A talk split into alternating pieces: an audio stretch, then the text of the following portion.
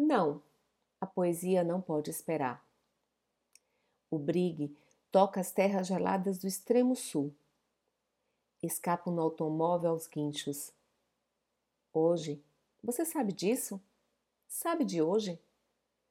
Sabe que quando digo hoje, falo precisamente desse extremo ríspido, deste ponto que parece último possível?